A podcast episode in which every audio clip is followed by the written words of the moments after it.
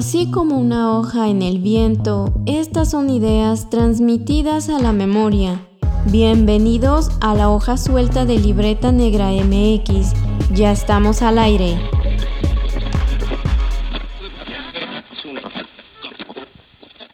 Les damos la bienvenida a un nuevo programa de La Hoja Suelta, este podcast especial para ustedes de Libreta Negra MX, donde les saludamos sus anfitriones con mucho gusto.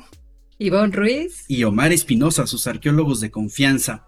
En esta ocasión vamos a iniciar un ciclo que abre pues este tema de los museos, porque mayo es el mes de los museos, por el Día Internacional de los Museos, y pues decidimos eh, pues sacar la casa por la ventana para contactar directamente a gente que administra, que gestiona, que genera pues cosas en los museos, porque vamos a estar repitiendo mucho la palabra museos. En esta ocasión tenemos el privilegio de tener a una especialista en gestión y gobernanza cultural, actual directora del Museo Franz Mayer, Giovanna Jaspersen. ¿Cómo estás, Giovanna? Hola, muy buena tarde. Muchas gracias. Estoy muy contenta de estar, estar en su espacio, de platicar de museos, que siempre, que siempre es un, un gusto y muy agradecida por la consideración y por la invitación. No, pues nosotros también nos sentimos muy contentos de que estés aquí. La verdad que el Franz Mayer es un espacio que, pues en lo personal a mí me encanta, me fascina ir. Sí, creo que es un museo que le tenemos mucho cariño a las personas. Es, es muy impresionante los lazos que, que tienen las, en las personas, justo en nuestra memoria. Y para empezar, pues esta conversación de los museos, pues claro, ¿no? La pregunta base es, ¿qué, ¿qué, son los museos, pero para ti, desde tu experiencia, tanto como directora y también, claro, como, como visitante, ¿no? Bueno, creo que como, como visitante, para mí los museos, contrario a lo que se piensa, son espacios de libertad, ¿no? Creo que los museos justo por ser espacios de certezas que están ordenados, que tienen cierta distribución, que generan determinado tipo de ambiente, son espacios que, que nos generan que nos generan resguardo y esto para mí está muy relacionado con la libertad, ¿no? Con el, con el sentir esta calma de estar en un sitio que te permite eh, pensar, que te permite esparcimiento, que te permite aprendizaje, en el que tú tengas la libertad justo de elegir lo que quieres hacer en ese espacio. Eh, creo que son espacios que ponen muchas cosas en la mesa y me gusta poder tener esa libertad de que si quiero ir a aprender, puedo hacerlo, pero también si quiero encontrarme con alguien, si quiero tener una charla, si quiero no pensar y únicamente contemplar cosas bellas, o bien si hay algo a lo que le tengo que dar vueltas, eh, en realidad hay muchísimas cosas que yo hago en un museo y que mis propios estados de ánimo frente a muchísimas cosas dicen museo. Eso como, como visitante, ¿no? Como consumidora. Eh, ahora bien, como, como directora, creo que me gusta mucho pensar el, museo, este espacio, como un sitio que genera vínculos. Creo que el Franz Mayer en concreto fue el primer museo en el que, el primer espacio en el que yo aprendí que los museos son, son espacios donde leemos objetos y que de la misma forma que la lectura y el libro son espacios que nos generan un vínculo. Este vínculo tiene que ver con la manera en la que nos relacionamos con el objeto que tenemos frente a nosotros, pero también con el propio espacio, ¿no? Eh, las personas nos vinculamos con el espacio expositivo de manera distinta y esto permite también que lo que comunicamos en el espacio se relacione con este tipo de vínculos que queremos generar y lo que queremos generar en las audiencias. Es decir, qué tipo de experiencias podemos activar en estas audiencias para poder cumplir el cometido que tenemos cada uno de los museos en relación a nuestras temáticas, nuestros carismas y por supuesto nuestras propias audiencias que son muy distintas también. Está increíble esta parte y esta explicación de vivencial desde las dos partes porque atraviesa muchas cosas que, que incluso eh, pues de manera personal tenemos, ¿no? Esta parte de, ir a buscar algo, encontrarlo, tener una experiencia agradable o a lo mejor también no tanto, eh, porque, por ejemplo, eh, es quizá paralelo al concepto de arte, ¿no? El arte no tendría que ser necesariamente agradable, pero sí evocar cosas. Y en esta parte de los objetos, eso es una explicación súper arqueológica. Eh, encontrar vivencias o algo que te dice o que te habla de la sociedad desde la materialidad es totalmente arqueológico. Y pues un poco eh, hacia donde queremos encaminar esta plática, pues son los valores que tiene el Día Internacional de los Museos este año 2023, porque habla pues de un tema que es muy importante en el mundo, porque pues querámoslo o no, los seres humanos nos lo estamos, estamos acabándonos con el mundo. Entonces, desde este nicho, de este núcleo social que bien nos acabas de, explicar, Giovanna, pues cómo ves los valores que tiene el Día Internacional de los Museos este año, que habla pues de los futuros sostenibles. Exacto. Vale, creo que es un tema que es muy interesante desde muchos aspectos. Creo que es un tema que no nos deberíamos de preguntar un año, sino que debería de ser el, el tema de los museos. Para mí la sostenibilidad es justo el, el gran la gran discusión, ¿no? Que, que, tiene que ver con el futuro. Para mí los museos nunca han sido espacios de pasado, siempre los he pensado como espacios de futuro, ¿no? Creo que ahí es donde encontramos los caminos, las soluciones, las respuestas y las experiencias o miradas para construir el futuro, bien sea quienes queremos ser, pero también quienes ya no queremos ser, ¿no? Y creo que al hablar de sostenibilidad, para mí hay, hay temas que, que son fundamentales y que en ellos está un poco la clave o la llave de esta supuesta crisis, que muchas personas dicen que hay una crisis de museos, lo dicen desde hace años, así que ya no debería ser crisis, ya es un estado, que tiene que ver con la supervivencia de los museos en tanto que institución, ¿no? Yo no creo que exista tal crisis, eh, pero sí creo que nos tenemos que preguntar cosas en relación a qué es lo que le damos a las poblaciones, a cuál es el qué es lo que ponemos en, la, en las reflexiones del cotidiano en relación al futuro, cuál es nuestro posicionamiento en relación a, a, la transformación del futuro.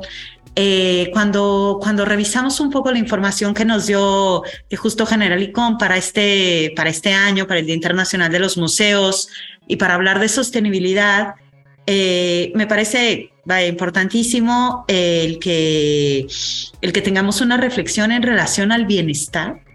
Eh, creo que el confort y el guarecimiento que damos los museos como espacios seguros es algo que perdemos muchísimo de vista por pensar en cedularios o en vitrinas.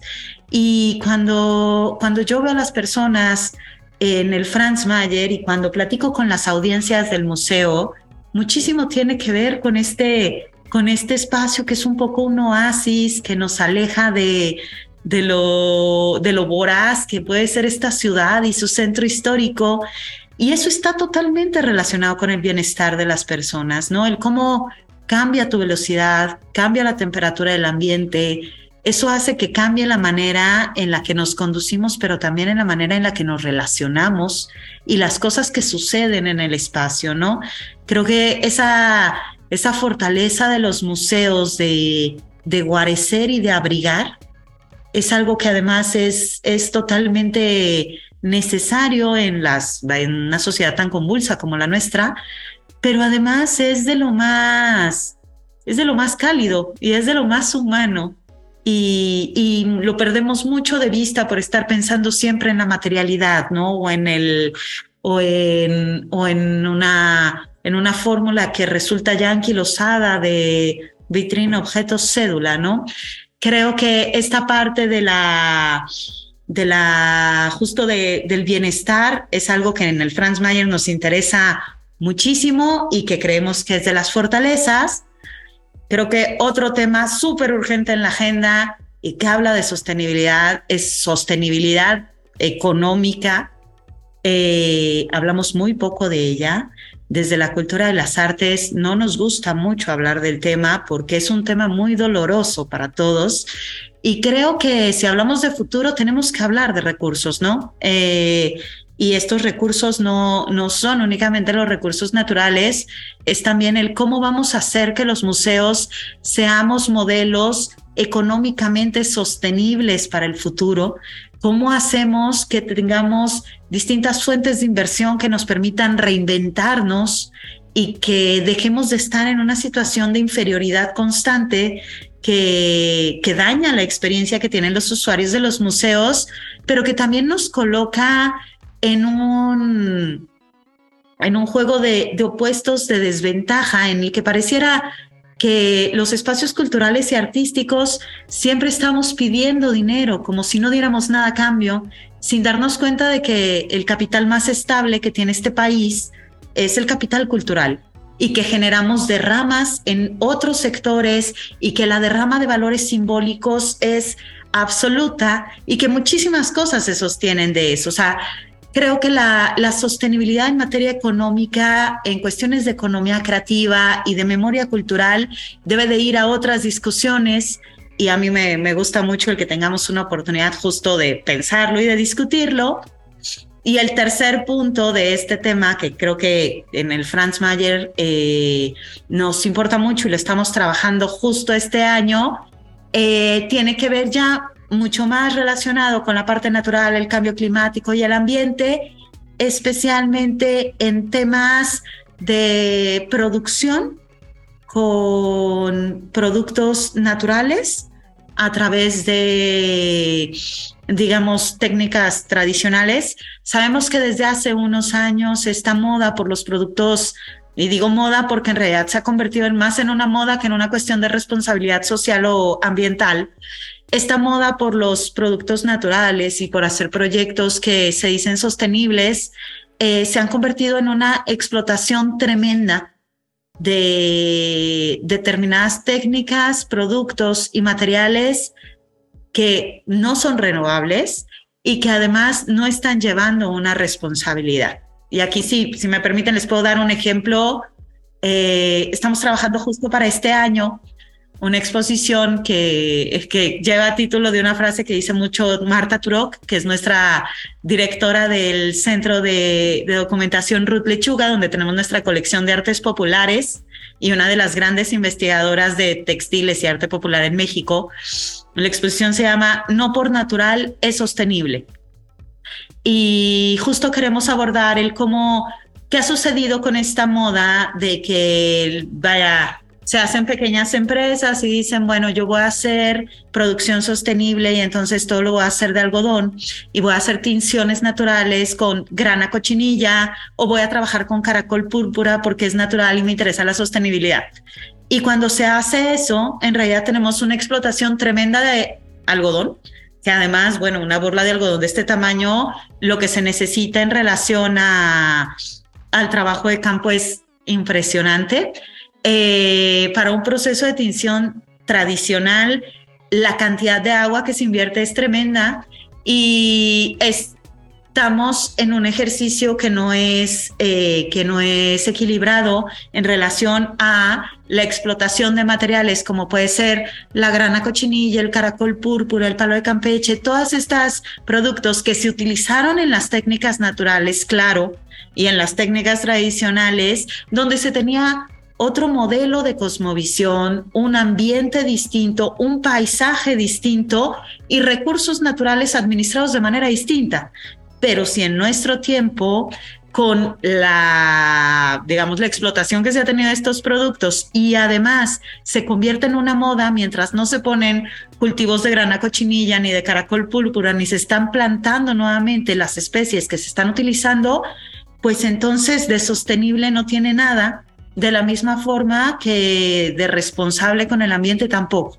Entonces, nos parece muy interesante también poder hacer este cruce a través de un acervo tan rico como, como es nuestro acervo de artes populares, para también poder poner preguntas en, en conceptos mal entendidos de sostenibilidad que nos alejan de lo que verdaderamente debería de ser, ¿no? Híjole, hay un chorro de temas. Hay un chorro de temas, pero, pero fíjate, ahorita que nos estabas platicando, a mí me vino a la mente, pues la experiencia que tuvimos todos en estos ya tres años de, de que inició la pandemia, ¿no?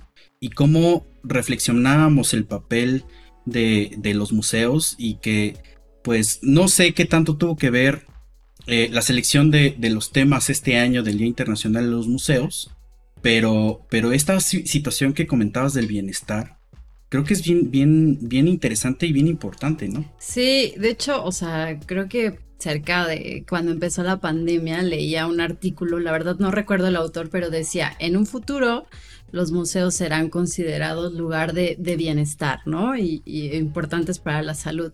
Y bueno, ha llegado ese día, ¿no? Donde se pone este tema en la mesa y, y pues claro, la experiencia, o sea, como creo que todo lo que nos dijiste a partir de tu experiencia como visitante, creo que es algo que a todos nos pasa. O sea, yo me acuerdo que una vez iba caminando, ¿no? Por la fuente del Franz y muy reflexiva, o sea, yo sí soy muy reflexiva y decía, es que este espacio tiene algo muy especial.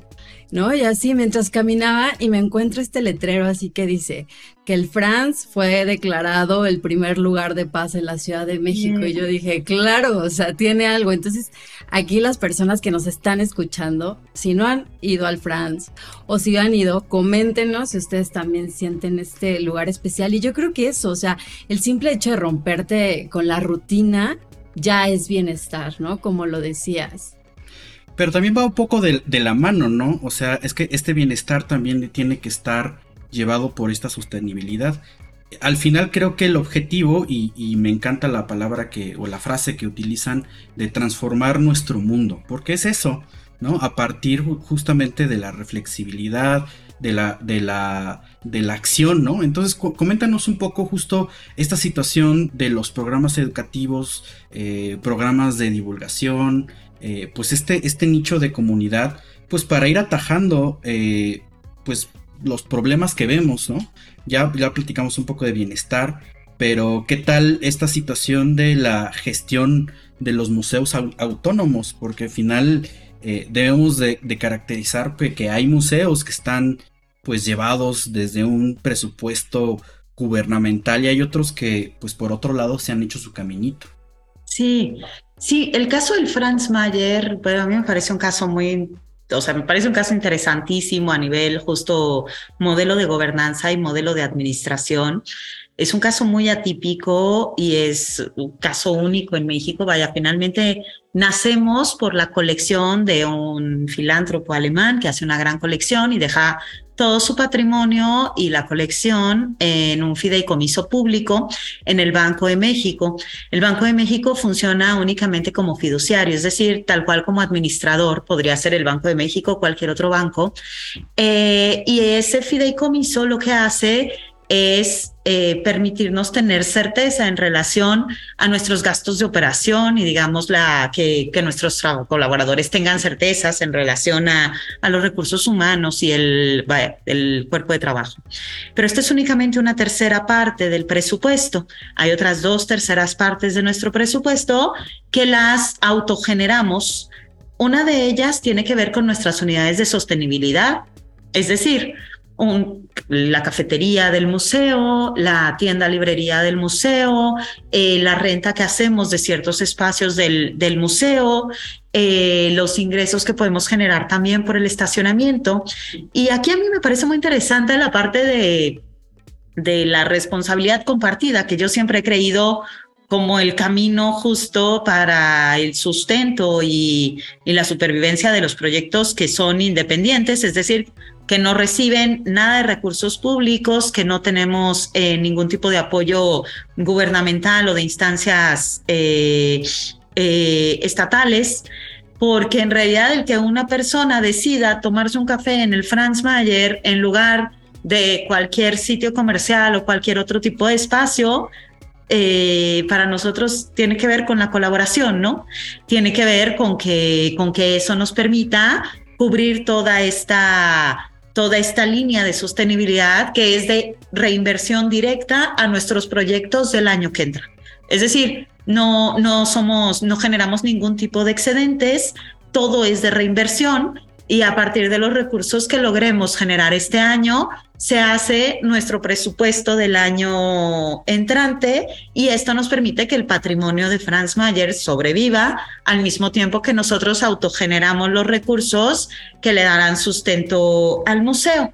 Y la tercera línea tiene que ver con nuestros aliados, nuestros socios para proyectos específicos, para ciertas exposiciones, que son gestiones ya de patrocinios concretos para determinado programa, para cierta exposición, por ejemplo, eh, la Embajada de Países Bajos para, para WordPress Photo, o, o sea, tenemos ciertos aliados estratégicos para ciertos proyectos emblema que son esta tercera línea de, de inversión.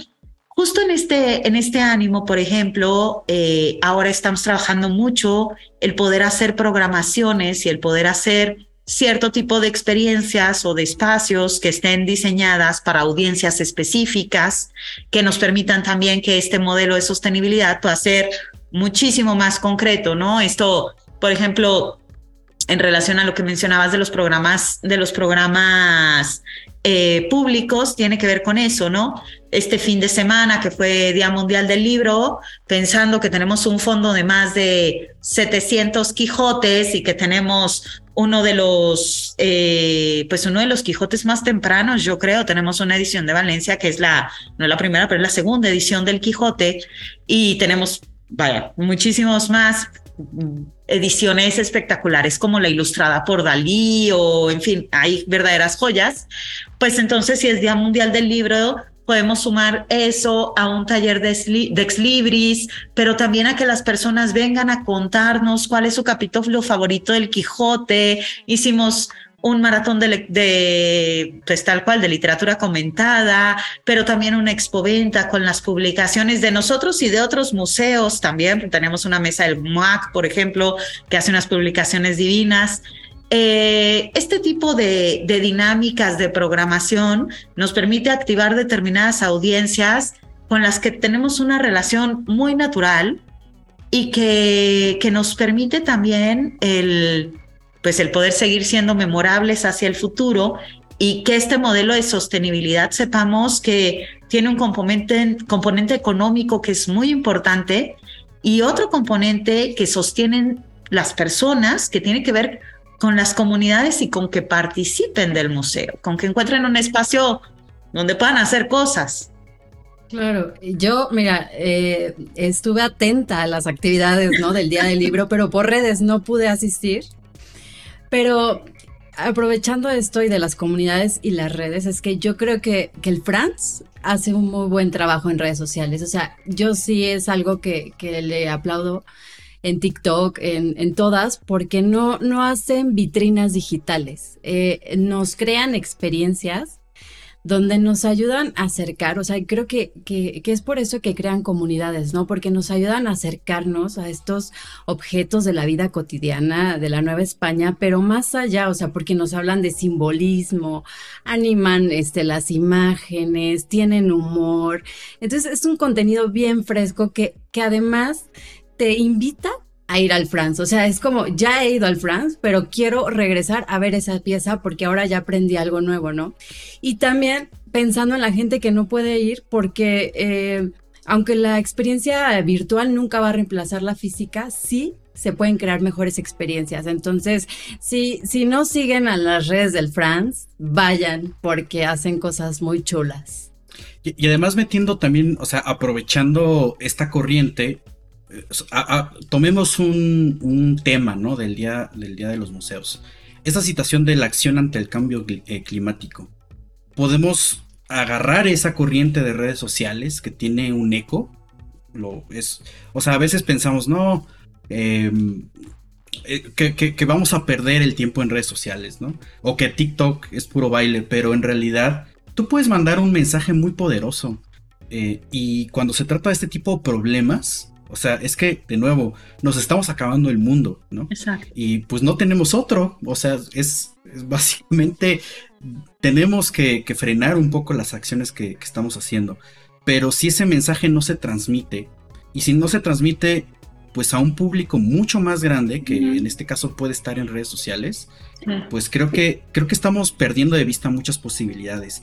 ¿Cuáles son sus eh, acciones en ese sentido? O sea, ¿cómo, cómo ven eh, eh, la gestión de redes y además mandar estos mensajes poderosos y al mismo tiempo eh, pues generar pues una, pues esta comunidad y esta dinámica con sus propias colecciones, con las exposiciones nuevas eh, y bueno, todas las actividades que hacen. Sí, vaya, es una, una tarea que, que hacemos muchas bromas en redes sociales, pero nos tomamos muy en serio eso, ¿no? Eh, yo creo que este distanciamiento que ya es histórico de el distanciamiento entre el buen humor y la historia o el patrimonio o el arte o las redes sociales y la cultura es en realidad un ejercicio también que arroja un separatismo tremendo y en muchas ocasiones mucho clasismo, ¿no? O sea, como que se el que no fuera para todas las personas permitía que se tuviera un nicho para solamente los especialistas. A mí me encanta que el Franz Mayer tenga nuestras pinturas del siglo XVIII animadas en TikTok y que le podamos explicar a las personas para qué es un chiqueador, cómo se utilizaba, pero también de dónde viene la tradición de utilizar tacones y por qué era parte de la moda masculina y luego se fue transformando, o que le podamos contar el detrás de cámaras de todos los talentos, personas que hay detrás de una exposición que son tremendos, hasta que le podamos decir que los pantalones que utilizó la Rosalía en la portada de, Rolling Stones están ahora en la exposición de Carla Fernández, ¿no? El que podamos utilizar las tendencias o el lenguaje eh, actual y contemporáneo para contar las cosas que desde nuestra vocación nos toca contar sin que sea forzado, sin que nos queramos subir a todos los trenes, porque hay trenes que nada más hay que ver pasar y ya eh, es también un ejercicio de, audiencias, ¿no? En qué, en qué lengua tenemos que hablar para que estas personas puedan comprender lo que nosotros queremos decir. Durante años pensamos que era, que era la población quien tenía que cambiar su código de habla, de conducta y de consumo para venir a los museos. Y en realidad somos los museos quienes tenemos que tener lenguajes actuales, contemporáneos, frescos, significativos, para poder tejer ese vínculo, porque finalmente la información es la misma y deberíamos de ser capaces de explicársela a un nene de tres años a las infancias, o bien a una persona de la tercera edad, o bien a un extranjero, ¿no? O bien en lenguaje de TikTok. El, el equipo de comunicación del museo, que yo siempre platico mucho de su trabajo y me hace sentir siempre muy orgullosa, eh, fue el único museo en el mundo que ganó el fondo que tiene TikTok eh, como empresa eh, para organizaciones no lucrativas. llevamos, no, no, no, recuerdo bien el, pero o sea, va a cerrar este año. y hace unos días estaba platicando con el equipo de TikTok que estaba acá en el museo eh, y me contaban que de todo el mundo el Franz Mayer fue la única aplicación. Eso es tremendo, ¿no? no, muchas gracias. A mí me, me asustaba mucho como decir, ¿y qué están haciendo todos los demás? O sea, el mundo está sucediendo ahí.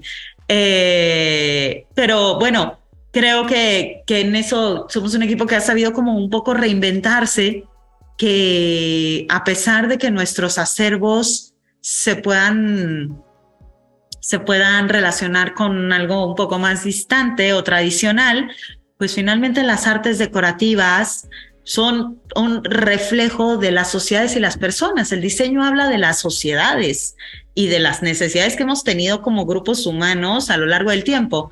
Y hablar de vida cotidiana en el mundo contemporáneo es distinto a hablar de la vida cotidiana en el siglo XVIII y queremos ser un espacio donde se pueda hablar de la del siglo XVIII, de la del XIX, de la del XX y que también en el XXI podamos seguir hablando de vida cotidiana, ¿no? No hay nada más vida cotidiana que TikTok.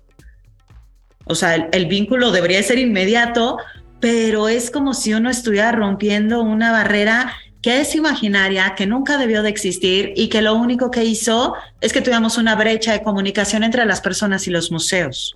Lo, hemos dicho en este espacio ya varias veces. Las redes sociales rompieron una dinámica de, difusión o de divulgación, como lo quieran poner, donde había un especialista que desde el Monte Olimpo te hablaba, ¿no? Y te veía así hacia abajo.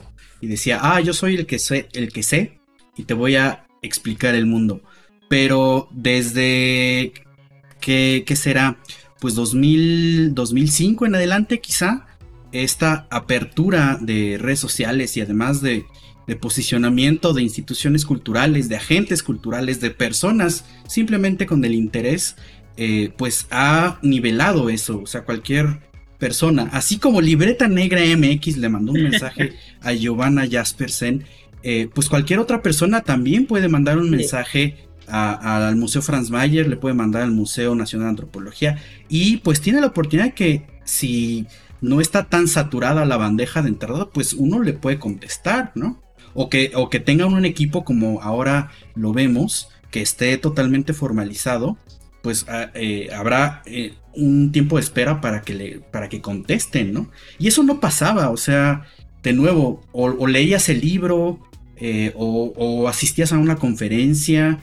o veías un documental, lo escuchabas en la radio, pero no había esta situación de hablar directamente. Sí.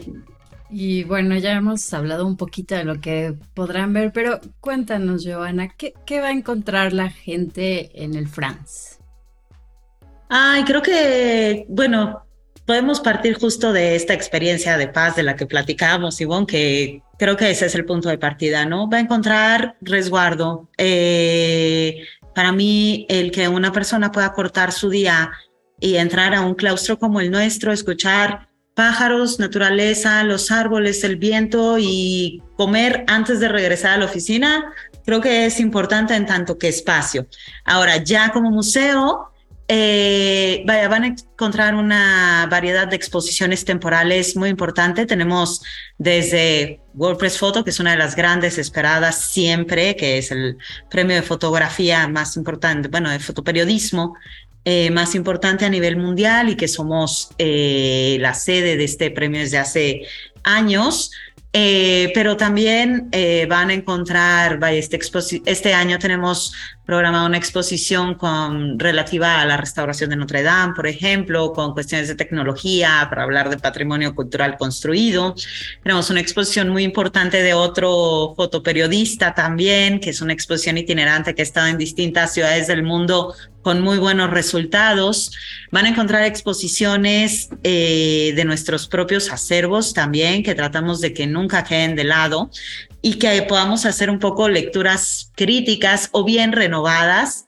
Eh, ahora estamos finalizando eh, justo la renovación de nuestra sala de platería, que es una de nuestras grandes joyas y tratando de dar un salto de, bueno, no toda la plata que resguardamos en el Franz Mayer es únicamente novohispana y litúrgica, es decir, también eh, eh, cambiamos un poquito el, nombre de la sala, incluso ya no es el esplendor de la plata, porque la plata ha tenido muchísimos esplendores y llega hasta el diseño contemporáneo, entonces es una, es una sala que ahora inicia con lingotes de plata y hablar de la minería, eh, pasamos, sí, por toda la parte eclesiástica novohispana, por la plata de uso y el diseño, eh, digamos, de objetos utilitarios, pero terminamos con piezas en plata de artistas como Leonora Carrington o Toledo, eh, pero también el diseño de, de inmensos talentos como es Spratling y todo el desarrollo que se dio en Tasco con la llegada de este diseñador neoyorquino. Eh, bueno, esto es una parte de nuestras exposiciones permanentes, pero también encontrarán Talavera, este, el Centro de, Estudios Ruth Lechuga con la colección de artes populares. En fin, creo que hemos diseñado un programa especialmente este año para que tengamos un equilibrio entre diseño contemporáneo del más alto nivel. Vaya, acabamos de desmontar la exposición de Stefan Zeigmaster, eh, finalizó también diseño en femenino, eh, está ahora en sala eh, Marisol, Marisol Centeno por los 10 años de Billú. Tenemos esta parte del diseño muy contemporáneo, tuvimos con gran éxito diseño en femenino, tenemos la parte de nuestras colecciones permanentes y también un programa que pueda ser variado para que distintos perfiles puedan encontrar algo que les resulte interesante, significativo y muy especialmente gozoso. Necesitamos que la pasemos bien en los museos. Ese es, es el gran futuro. Cuando tenemos buenas experiencias, regresamos a los espacios. Es así que hay audiencias de cine, es así que hay audiencias de entretenimiento y deberíamos de ser igual de memorables, significativos y gozosos que ellos para lograr tener audiencias. Creo que eso es lo que podría encontrar un, un visitante. Hay acervos interesantísimos de una belleza espectacular. Tenemos una de las bibliotecas más hermosas de México. Eh, con un fondo antiguo increíble, resguardamos dos incunables, pero también eh, piezas preciosas que nos muestran las artes del libro y la belleza que puede haber en una pieza. Y bueno, creo que sería eso independientemente de todas las experiencias que puedan estar dentro de cada una de las exposiciones temporales. O sea, que hay una gran variedad y que nos podemos dar muchas vueltas para un día visitar la biblioteca, otro solo caminar, quizá encontrarnos con orquídeas, que también tienen exposición de orquídeas. nuestra expo de orquídeas que es yo, preciosa. tengo, yo tengo una teoría de no, no comprobada de que mucha gente le debe su tesis al Franz Mayer, porque ir a trabajar ahí sí. es, es fabuloso. ¿A poco no? Sí, nunca lo había, nunca lo había pensado así. Me voy a robar esa idea. Voy, voy, a, voy a, citarla para que. Sí, ven a escribir tu tesis, te servimos un cafecito en la cafetería, te prestamos la biblioteca. No, es que de veras, creo que de esos espacios hay pocos en la Ciudad de México donde es muy tranquilo, vas a escribir, estás consultando o, le, o vas a leer un libro. O sea, es que hay un chorro de cosas. Sí, sí de, o sea, yo recuerdo perfecto, o sea, yo estuve en el taller de conservación y restauración del Franz Mayer hace 15 años. Eh, fue por venir a ese taller, que además era como el, mi gran tema por la colección de escultura policromada y por... Eh, fue por ese taller que dejé Jalisco, que es donde nazco y crezco, bueno, nazco y crezco, sí. Eh, y una vez que salí del taller, el regresar justo a escribir la tesis era algo que era, o sea, fundamental para mí, ¿no? El tener un espacio que te permite concentrarte, que te permite eh, trabajar tranquila. En ese momento, después del Franz Mayer, llevaba proyecto de restauración de uno de los retablos de la catedral. Entonces era muy sencillo el venir saliendo de, de la catedral a trabajar acá, a leer, a terminar la tesis. Y sí, supongo que, que, somos, que somos muchos y la biblioteca es un sitio grandioso para ello y además es una biblioteca abierta al público, o sea, las personas pueden sacar su credencial de la biblioteca, venir a trabajar a la biblioteca sin ningún, sin ningún problema, ¿no? Que creo que también o sea, es una fortuna. Eh, perdón por interrumpirte, pero ¿puedo sacar Quijotes? O sea, ¿puedo consultar Quijotes o esa es eh, solamente... Pueden consultar la mayor parte de nuestros acervos. Eh, y está siempre Tania, que es nuestra encargada de todo el fondo documental. Entonces, por ejemplo, si se está estudiando un tema preciso, eh, se puede hacer una solicitud del material, incluso de los que tenemos en, resguardo de fondo antiguo de fondo conventual o nuestro fondo de, de libros raros también. En realidad estamos abiertos a, a, cualquier tipo de consulta y lo mismo pasa con nuestras colecciones. O sea, hay investigadores que vienen a hacer estancias para investigar determinados temas, ¿no? O sea, acabamos de tener una estancia de investigación para la investigación de nuestras lacas, de nuestros muebles de laca.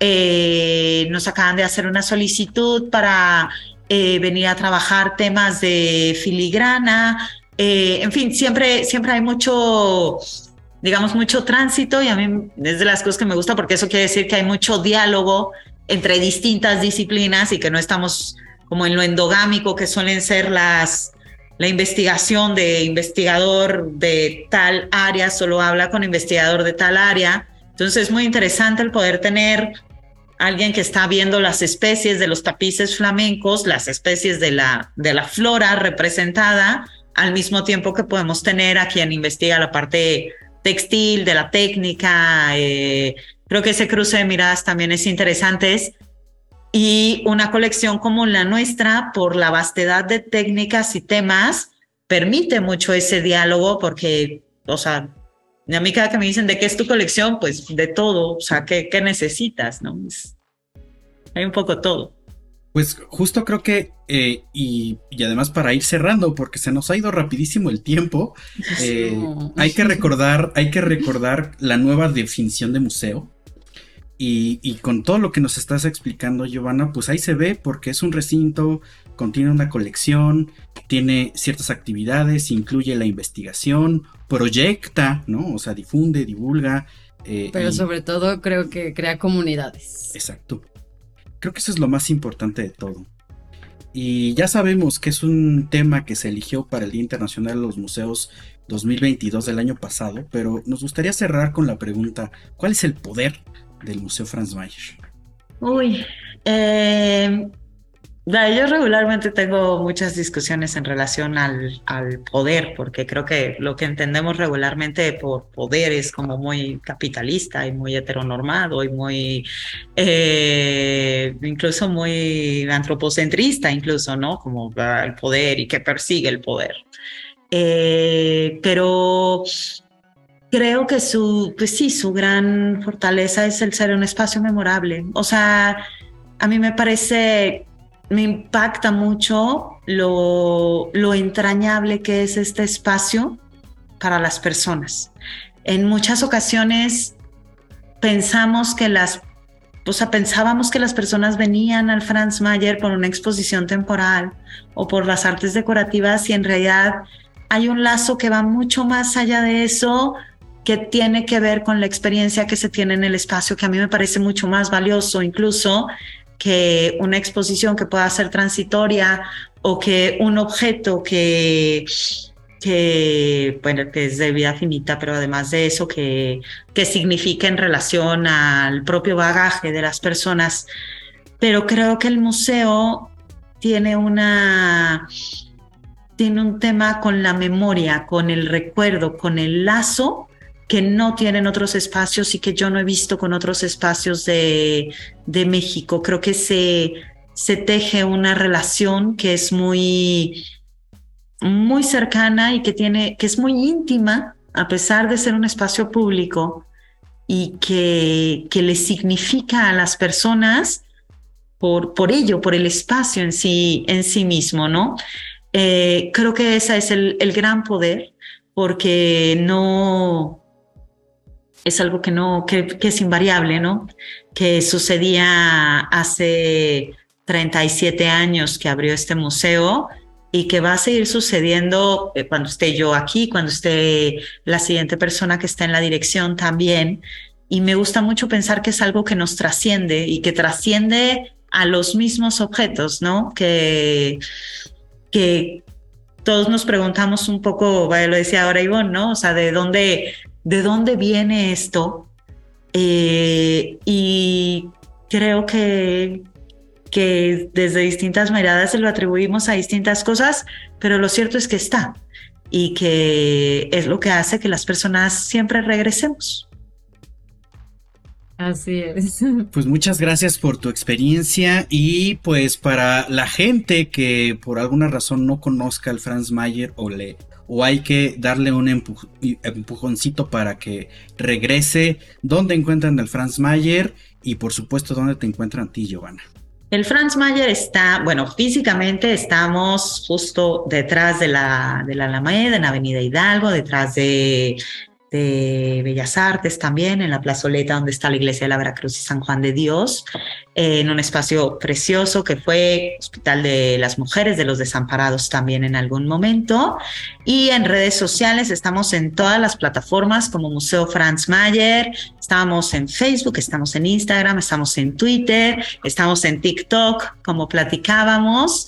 Eh, con distintas facetas en cada una de, ellas, pero creo que todas atinadas. Eh, yo estoy también en distintas, en distintas redes sociales, estoy en las mismas, en las mismas plataformas, me pueden encontrar tratando de en algunos momentos eh, poder mostrar un poco del detrás de cámaras de todos los días y de que pues las instituciones siempre somos personas y que si alguien encuentra un objeto en nuestras salas de exhibiciones porque hubo una persona que puso su talento, su esfuerzo, sus manos y su, pues, su disposición y su esmero para que llegara, para que llegara allá. Realidad, lo que mencionabas ahora de los diálogos cercanos es totalmente ser, cierto. A mí me, me gusta mucho el que ya no necesitemos pasar por siete filtros para poder tener un diálogo horizontal y directo. Creo que eh, es algo que yo disfruto mucho además y, y que es además un gusto el poderlo hacer. Pues muchas gracias y pues sigamos, sigando, sigamos conversando, sigamos abriendo espacios, colaboraciones y pues estas experiencias. Pensemos en el bienestar, en, el en, el, en las acciones para eh, pues, detener un poco el cambio climático y especialmente pues transformar al mundo, el mundo en que vivimos. Eh, pues terminamos este, este, este programa pero no dejen de seguir a Libreta Negra MX en todas las redes sociales. Y al Franz Mayer. Y al Franz Mayer, por supuesto, porque ahora ya, ya tuvieron una pizquita de lo que es eh, el detrás de cámaras. Creo que eso es muy interesante siempre saberlo. Y pues bueno, nos vemos. Muchas gracias, Giovanni. Muchas gracias. Nos vemos el próximo programa. Gracias a ustedes, gracias a Libreta Negra. Gracias.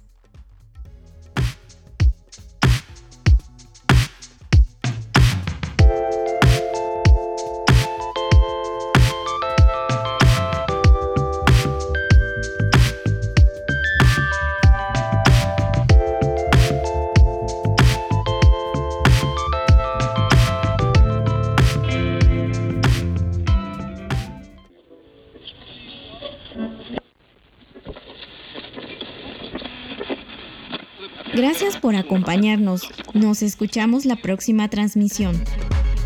Y en caso de que no nos veamos, buenos días, buenas tardes y buenas noches. Cultivamos memorias al aire.